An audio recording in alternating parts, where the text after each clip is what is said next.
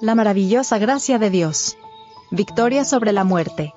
Porque el Señor mismo con voz de mando, con voz de arcángel, y con trompeta de Dios, descenderá del cielo, y los muertos en Cristo resucitarán primero. Luego nosotros los que vivimos, los que hayamos quedado, seremos arrebatados juntamente con ellos en las nubes para recibir al Señor en el aire, y así estaremos siempre con el Señor. Primera de Tesalonicenses 4, versos 16 y 17. El Hijo de Dios llama a la vida a los santos dormidos. De la prisión de la muerte sale revestida de gloria inmortal clamando, ¿Dónde está, oh muerte, tu aguijón? ¿Dónde, oh sepulcro, tu victoria? Primera de Corintios 15, verso 55. Los justos vivos son mudados en un momento, en un abrir de ojo.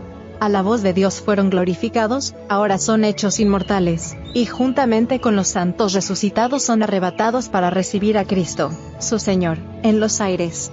Antes de entrar en la ciudad de Dios, el Salvador confiere a sus discípulos los emblemas de la victoria, y los cubre con las insignias de su dignidad real. Sobre la cabeza de los vencedores Jesús coloca con su propia diestra la corona de gloria. Cada cual recibe una corona que lleva su propio nombre nuevo. Apocalipsis 2, verso 17, y la inscripción, Santidad a Jehová. A todos se les pone en la mano la palma de la victoria y el arpa brillante. Luego que los ángeles que mandan dan la nota, todas las manos tocan con maestría las cuerdas de las arpas, produciendo dulce música en ricos y melodiosos acordes. Dicha indecible estremece todos los corazones, y cada voz se eleva en alabanzas de agradecimiento. Delante de la multitud de los redimidos se encuentra la ciudad santa. Jesús abre ampliamente las puertas de perla, y entran por ellas las naciones que guardaron la verdad.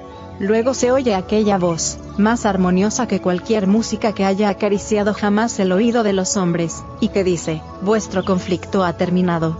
Venid, benditos de mi Padre, heredad del reino preparado para vosotros desde la fundación del mundo. Mateo 25, verso 34. Entonces se cumple la oración del Salvador por sus discípulos. Padre, aquellos que me has dado, quiero que donde yo estoy, ellos estén también conmigo. Juan 17, verso 24. El conflicto de los siglos. Página 702 a la 704.